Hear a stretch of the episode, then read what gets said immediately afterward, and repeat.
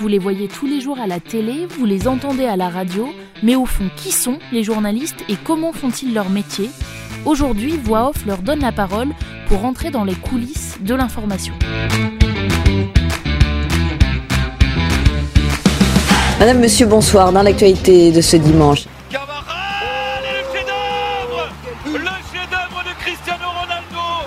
Édition spéciale consacrée à ces euh, fusillades qui ont éclaté dans la soirée. Excusez-nous, nous avons un petit problème technique. On retrouve en direct de Beyrouth Randa Sadaka. Bonsoir Randa.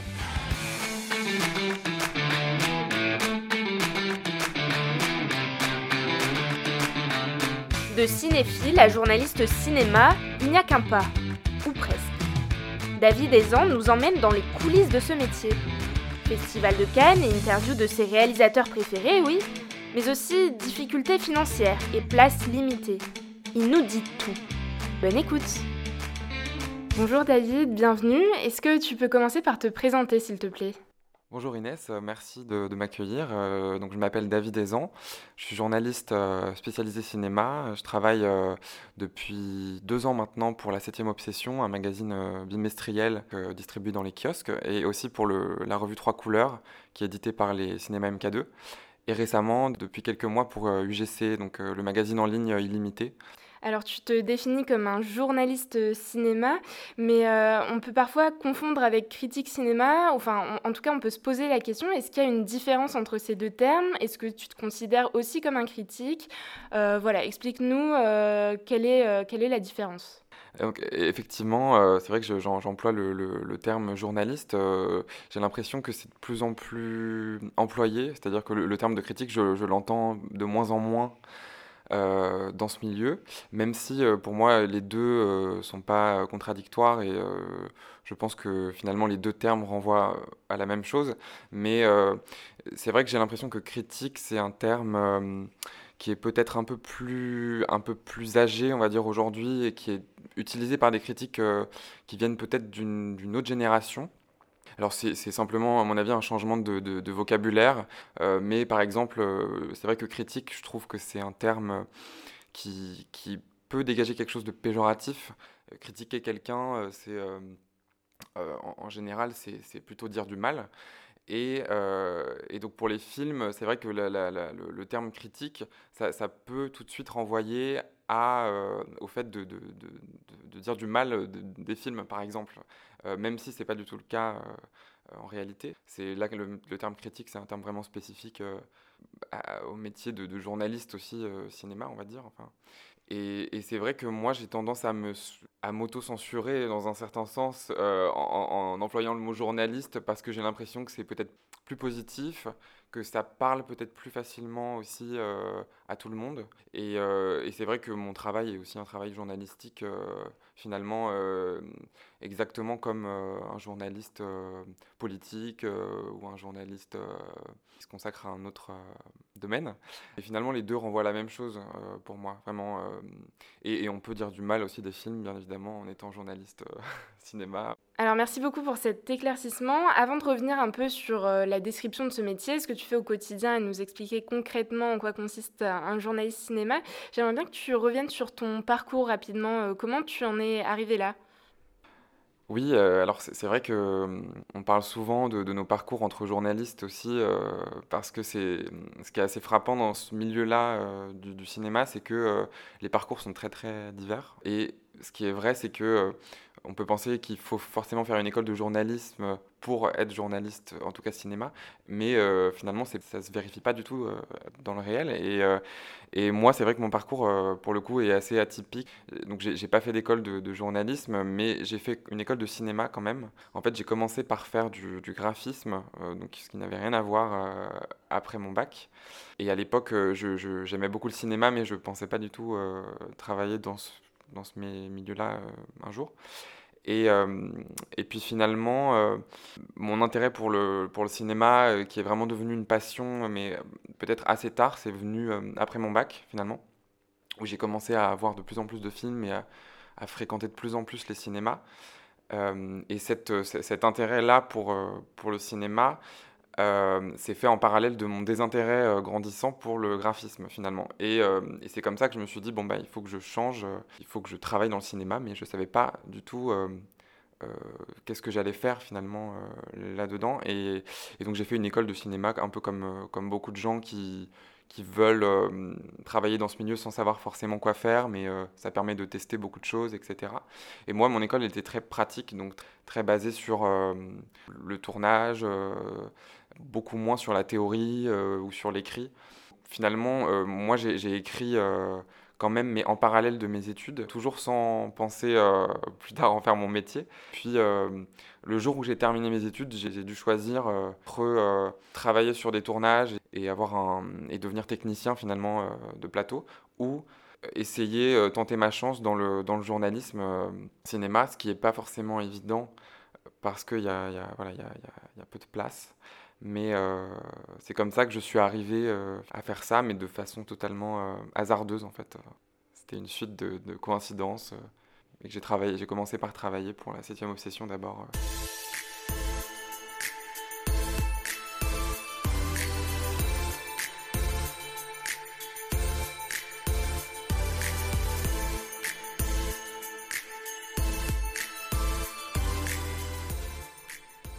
Est-ce que tu peux justement nous décrire ce que tu fais au quotidien, à quoi ressemblent tes journées? C'est quoi vraiment être euh, journaliste cinéma? En tout cas, être pigiste, euh, ce qui est ton cas, euh, vu que tu travailles pour plusieurs, plusieurs revues.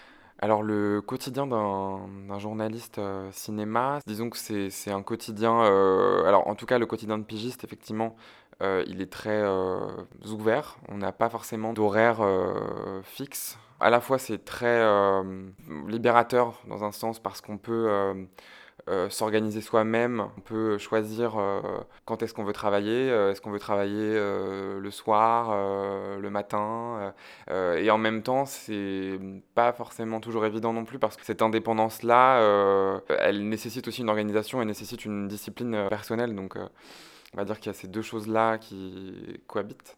Mais sinon, en termes de, quotidien, bah, on voit beaucoup de films. Et ensuite, le, but, quand on est pigiste et qu'on travaille pour plusieurs médias, c'est de, pouvoir euh, finalement euh, vendre, euh, des sujets de, papier donc ça, c'est comme, comme dans les piges traditionnelles euh, partout, euh, c'est comme ça que ça se passe. Et, euh, et, donc, on, en fonction des films qu'on a aimés ou pas, parce qu'effectivement, le fonctionnement est très divers en fonction des rédactions, parce qu'il y a des rédactions, on va dire, qui ne vont traiter que des films qu'elles souhaitent défendre. Il y a des rédactions qui critiquent aussi des films, en tout cas qui, qui peuvent finalement dire du mal de, de, certains films, et donc c'est très varié, mais moi, dans les rédactions que je travaille, voilà, les, films sur lesquels on écrit sont les films qu'on a aimés et qu'on veut défendre. Euh, en général, c'est très rare que j'écrive que du mal sur, sur, des films ou des séries, mais ça peut arriver. Et, euh, et donc, en fonction, moi, des films que j'ai aimés, là, je vais en parler à mes rédactions. Ensuite, elles vont me commander un papier qui peut être une critique, donc on va dire un texte subjectif pour essayer de retranscrire mon impression en tant que spectateur et puis donner envie euh, au lecteur euh, éventuellement d'aller voir le film. Ou alors ça peut être une interview aussi, ou un papier thématique voilà, autour d'un de, d'un sujet euh, plus global qui se rapporte finalement au film que, que j'ai vu. Alors justement, tu parles de films que tu aimes et de subjectivité. J'allais te poser cette question, justement, est-ce que être journaliste ciné, est-ce que ça, ça, pose la question de la neutralité journalistique? Est-ce que ça diffère d'un journalisme plus traditionnel? Qu'est-ce que tu en penses? Je pense que dans, toutes les formes de journalisme, euh, il y a euh, une subjectivité euh, malgré tout finalement. Je ne pense pas que le journalisme objectif finalement existe réellement parce que y a, forcément en tant qu'individu, en, tant que, voilà, en tant que journaliste, on, traduit forcément sa subjectivité et on, choisit toujours l'angle par lequel on va aborder les choses. Et donc je, pense qu'il y a toujours cette subjectivité-là qui est mise en jeu. Mais pour revenir au métier de, critique, c'est vrai que je considère vraiment que c'est oui, un travail très très subjectif. C'est peut-être encore plus subjectif oui, que d'autres formes de journalisme parce que euh, on va dire qu'on parle d'œuvres d'art quelque part, euh, donc là qui sont des films, mais euh, disons que le fait de parler d'une œuvre d'art, je pense que c'est vrai que ça engage énormément sa, sa, subjectivité parce que chacun chacun va, la recevoir différemment et va l'interpréter différemment.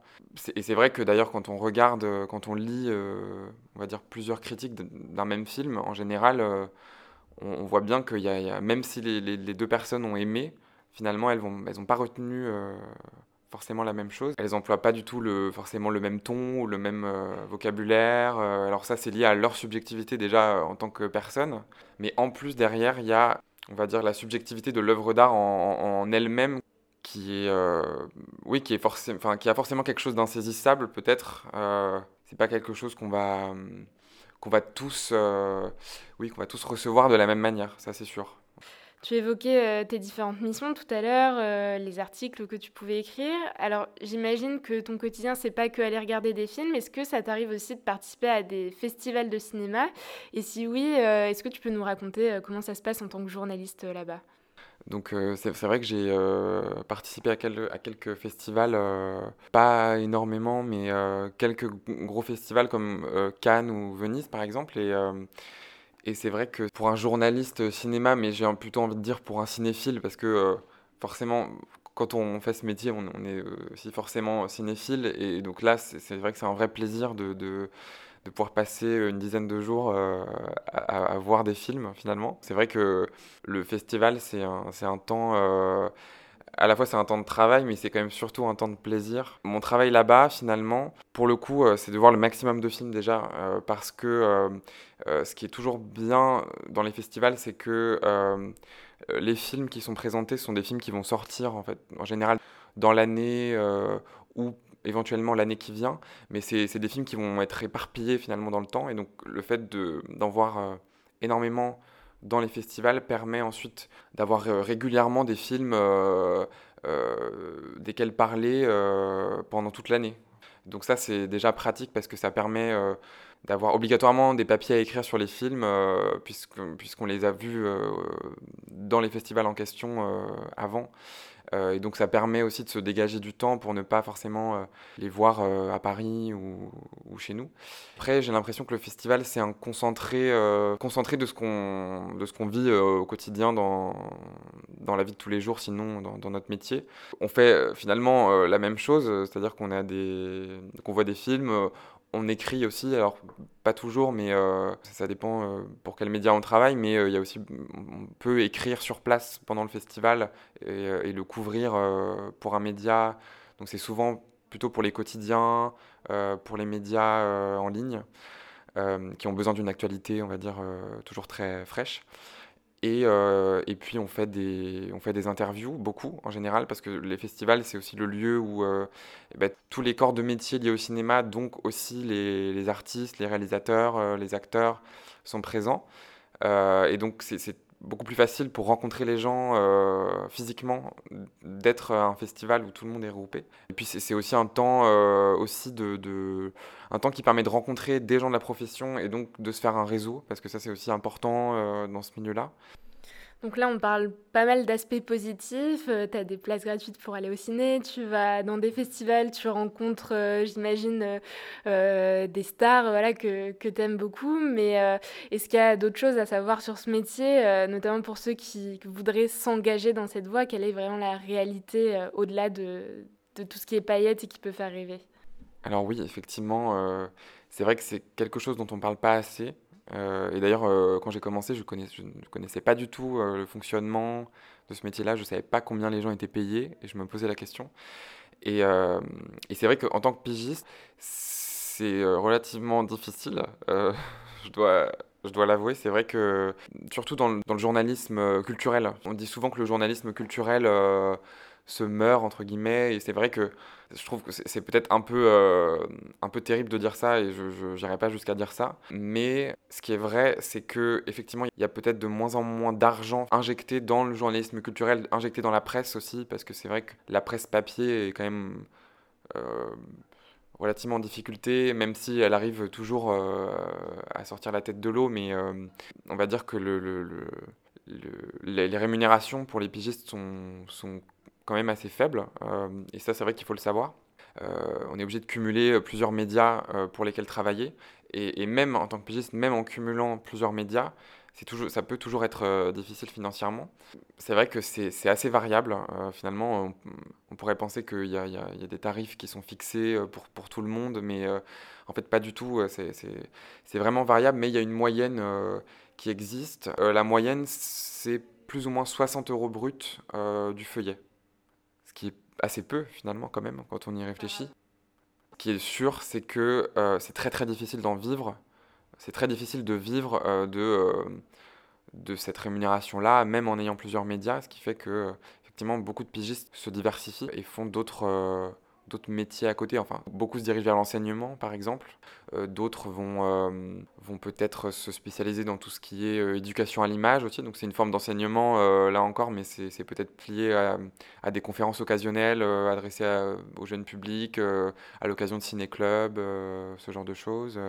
c'est assez difficile financièrement, oui, ça, c'est vrai. Le problème, c'est qu'il y, y, a aussi très peu de place, finalement. donc, c'est à la fois, c'est la guerre pour... c'est la guerre entre guillemets, mais pour, euh, pour se, trouver une place dans ce milieu-là. Euh, mais euh, au bout du compte, c'est très difficile d'en vivre. Donc en fait, ce qui revient à dire que c'est pas du tout un métier qu'on fait pour, pour ce qu'on y gagne financièrement, ça c'est sûr. Mais c'est un métier qu'on fait pour ce qu'on y gagne personnellement, pour ce qu'on y gagne culturellement. C'est vraiment un métier passion.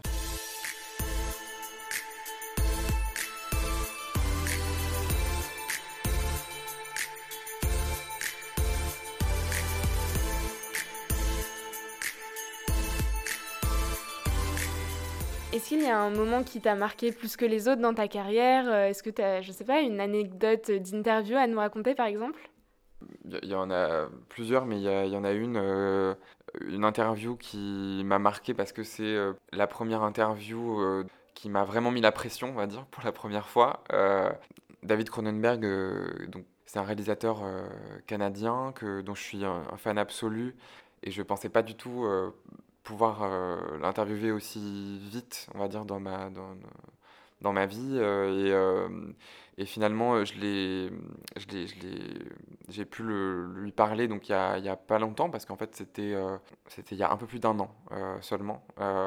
parce que moi, ça fait que deux ans, presque, que ça fait peu plus de deux ans que je que je fais ce métier-là, donc c'est très récent. Et donc là, j'ai 25 ans et, donc euh, j'ai eu l'occasion, euh, l'opportunité comme ça unique de pouvoir euh, lui parler parce que la personne qui devait l'interviewer n'a pas pu le faire au dernier moment. et donc on m'a prévenu quelques heures avant que j'allais l'interviewer. Or, j'étais pas du tout prêt, j'étais pas chez moi. C'était une pression énorme pour moi d'interviewer de, ce réalisateur-là. Et, et donc je, je, me souviens que je me suis complètement euh, verrouillé l'esprit et je me suis concentré euh, vraiment sur euh, les questions que j'allais lui poser. J'ai fait que ça pendant, quelques, pendant plusieurs heures avant de pouvoir lui parler. Et puis, et puis ensuite, donc du coup, je, je, je, lui ai parlé et c'était c'était très très impressionnant. Du coup, pour moi, c'est pour ça que je m'en souviens parce que c'était la première vraiment ouais, interview d'un artiste que, que, que j'admire. Donc, euh, c'est vrai que c'était euh, c'était assez, euh, assez fort. et, et, c'est vrai que je, je pense que les, les, premières interviews sont toujours, sont toujours marquantes dans tes articles, quel style d'écriture t'adoptes et est-ce que c'est pas trop compliqué aussi d'écrire pour différents médias qui ont, j'imagine, des lignes éditoriales différentes et, quelles sont les subtilités en fait dans ton écriture par rapport à un, média euh, plus classique, euh, un, média de presse quotidienne régionale ou nationale par exemple? C'est c'est une bonne question. Bah, ce qu'il faut quand même dire, c'est qu'on a on n'écrit pas non plus forcément radicalement différemment euh, en fonction des médias parce qu'on a tous, euh, on a tous, on va dire, notre, petite, euh, notre petite bibliothèque de, de mots et on a chacun une façon d'écrire particulière et on va dire un style, enfin on va, appeler ça un style entre guillemets, mais on a tous, c'est vrai, un, style d'écriture et quand je dis tous, c'est vraiment tout, tout, le monde en fait. et du coup là, c'est exactement pareil.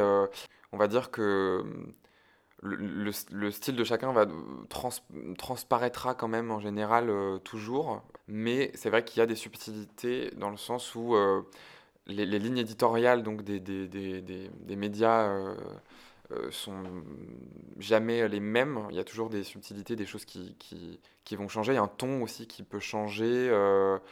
moi, c'est vrai que j'ai de la chance parce que Trois couleurs et la septième obsession, c'est vraiment assez similaire au niveau de au niveau du ton et au niveau de, de ce qu'ils apprécient chacun comme, comme style d'écriture. Euh, et, en général, euh, c'est vrai que pour les deux, euh, j'arrive plutôt à, ne, à, ne, pas justement changer grand-chose. Mais par exemple, là, je, je, travaille chez UGC du coup depuis pas longtemps, qui est quand même très différent. C'est pas forcément le même. déjà, bon, c'est un exploitant de, de salle, mais un peu comme MK2 et trois couleurs, mais, mais on va dire que c'est un exploitant peut-être encore plus large, peut-être plus populaire dans un certain sens, euh, ce qui fait que euh, là, on va privilégier quand même un, ton euh, un peu plus léger et on va privilégier des angles aussi d'attaque bah, qui, vont être peut-être moins alambiqués que dans d'autres, dans, dans, par exemple dans la septième obsession,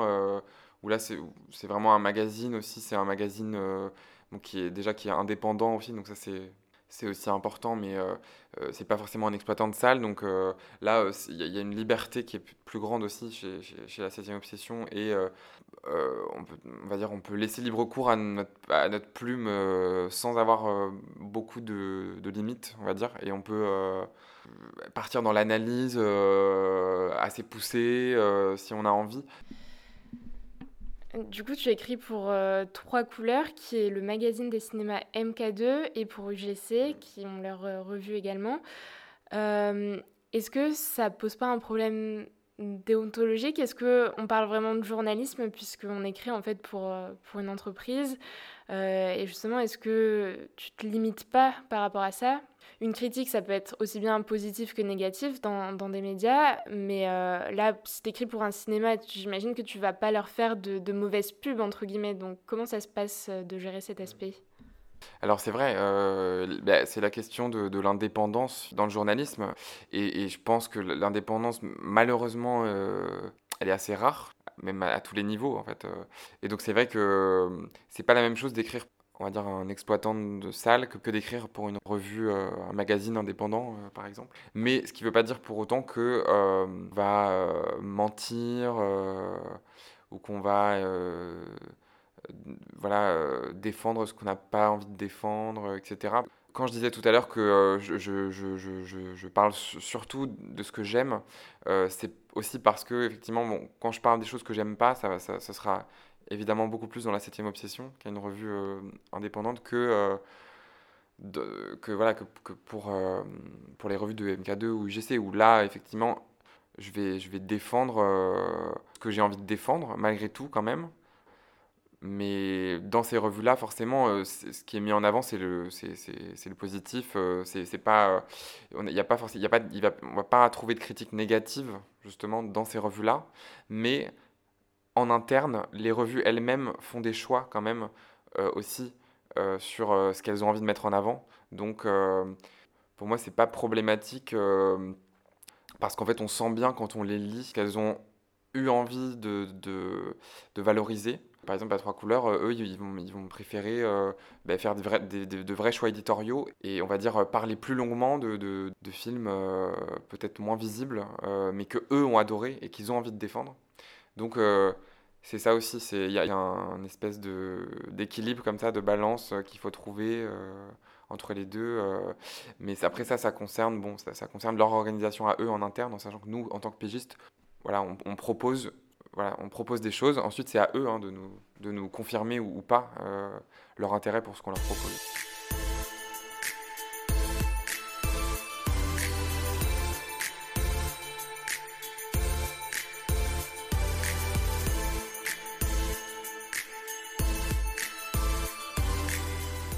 Et quelles sont les possibilités dans d'autres médias? Parce que toi, tu fais ça en presse écrite. J'imagine que la plupart des journalistes ciné font ça euh, sur ce support. Mais est-ce qu'en télé, en radio, on a aussi euh, cette possibilité euh, d'être journaliste ciné? Et quelles sont les, différences ou les similitudes? Oui, tout à fait. C'est vrai qu'on peut. Il y, a beaucoup de, beaucoup de journalistes qui travaillent effectivement à la radio ou à la télé, mais en général, j'ai vu très peu de, gens qui étaient seulement journalistes à la radio ou à la télé, mais qui, n'écrivaient pas. Donc en, général, c'est toujours des gens qui écrivent aussi dans des médias et qui sont donc aussi pigistes, mais qui se diversifient là encore. Donc c'est vrai que c'est la même chose. Quand certains vont se tourner vers l'enseignement, effectivement, d'autres peuvent se tourner aussi vers euh, la télé euh, ou la radio, qui sont, euh, alors là encore, assez difficiles d'accès, mais effectivement beaucoup mieux payés, et, mais qui sont finalement un, autre mode de, critique. effectivement, comme c'est à l'oral, finalement, c'est pas du tout le même métier, même si, enfin, j'exagère en disant que c'est pas le même métier parce que bien sûr, c'est lié. Euh, on discute des films et, euh, on, voilà, on, donne son avis sur les films, mais c'est vrai qu'à l'oral, euh, c'est c'est pas du tout la même chose. Il y a, une forme d'immédiateté aussi à l'oral qu'on n'a pas à l'écrit. à l'oral, il y a quelque chose de peut-être de plus à chaud qu'à l'écrit. Alors, on a moins de temps aussi. c'est la, critique orale est, plus, est forcément plus brève, plus concise que la critique écrite. et aussi parce qu'on n'a pas forcément le temps de se poser pour écrire. Et donc là, il faut vraiment donner son avis euh, comme ça, euh, rapidement, euh, sans forcément voilà, réfléchir très très longtemps. mais c'est aussi très très intéressant comme exercice. Même si moi, je ne l'ai pas pratiqué, je ne suis pas à la radio ou à la télé. Alors merci beaucoup, on en a beaucoup appris sur euh, le journalisme ciné. Maintenant, je vais te poser une question un peu plus générale, qui est notre question signature. Alors pour toi, qu'est-ce que c'est être journaliste aujourd'hui? Vaste question. je pense que oui, être journaliste aujourd'hui, c'est déjà euh, avoir une forme de courage peut-être, une forme de, bah de oui, d'obstination quand même, euh, parce que c'est un métier pas évident et c'est quand même un métier qui est en en voie de, de, précarisation quand même et qui n'est pas toujours euh, qui n'est pas toujours très valorisé finalement euh, en tout cas peut-être moins qu'à une époque. Et, euh, et c'est vrai que voilà je trouve que c'est c'est toujours enfin je, trouve ça toujours génial de voir bah, de, de, voir que malgré tout ça il y a quand même beaucoup de gens qui veulent faire ce métier parce que je trouve que c'est un, c'est un très beau métier dans le sens où euh, bah, c'est aussi défendre euh, un, un, regard sur le monde, euh, plein de manières différentes. mais, mais par exemple, en prenant l'exemple du métier de, journaliste cinéma, alors là, c'est défendre les, les, regards que portent des cinéastes sur le monde et donc en défendre ceux qu'on a envie de défendre. Et je trouve que c'est assez indispensable, surtout peut-être encore énormément aujourd'hui parce que euh, quelque part on pourrait se dire aujourd'hui que, que, tout le monde peut être journaliste quelque part ou que tout le monde est journaliste. Il y, a, un peu ça. C'est vrai que on, disait euh, il y a longtemps euh, tout le monde tout le monde est critique aussi de cinéma par exemple, ce qui est vrai. Parce que nous, en tant que critique, on est spectateur aussi. Et, mais là, maintenant, j'ai l'impression qu'on peut dire ça aussi de, du journalisme en général, avec les réseaux sociaux. Il y, a une part de vérité là-dedans, mais je pense que le travail, le travail, on va dire, professionnel de, des journalistes euh, reste euh, assez fondamental, je pense, et, et, permettent de faire en sorte, on va dire, que, que les gens euh, gardent un cap quand même. enfin, quand je dis que finalement qu'on en a de plus en plus besoin, c'est aussi parce qu'effectivement on est submergé donc de, on est submergé d'informations textuelles, mais aussi d'images. Parce que le journalisme, c'est bon, aussi un, métier d'image, euh, finalement.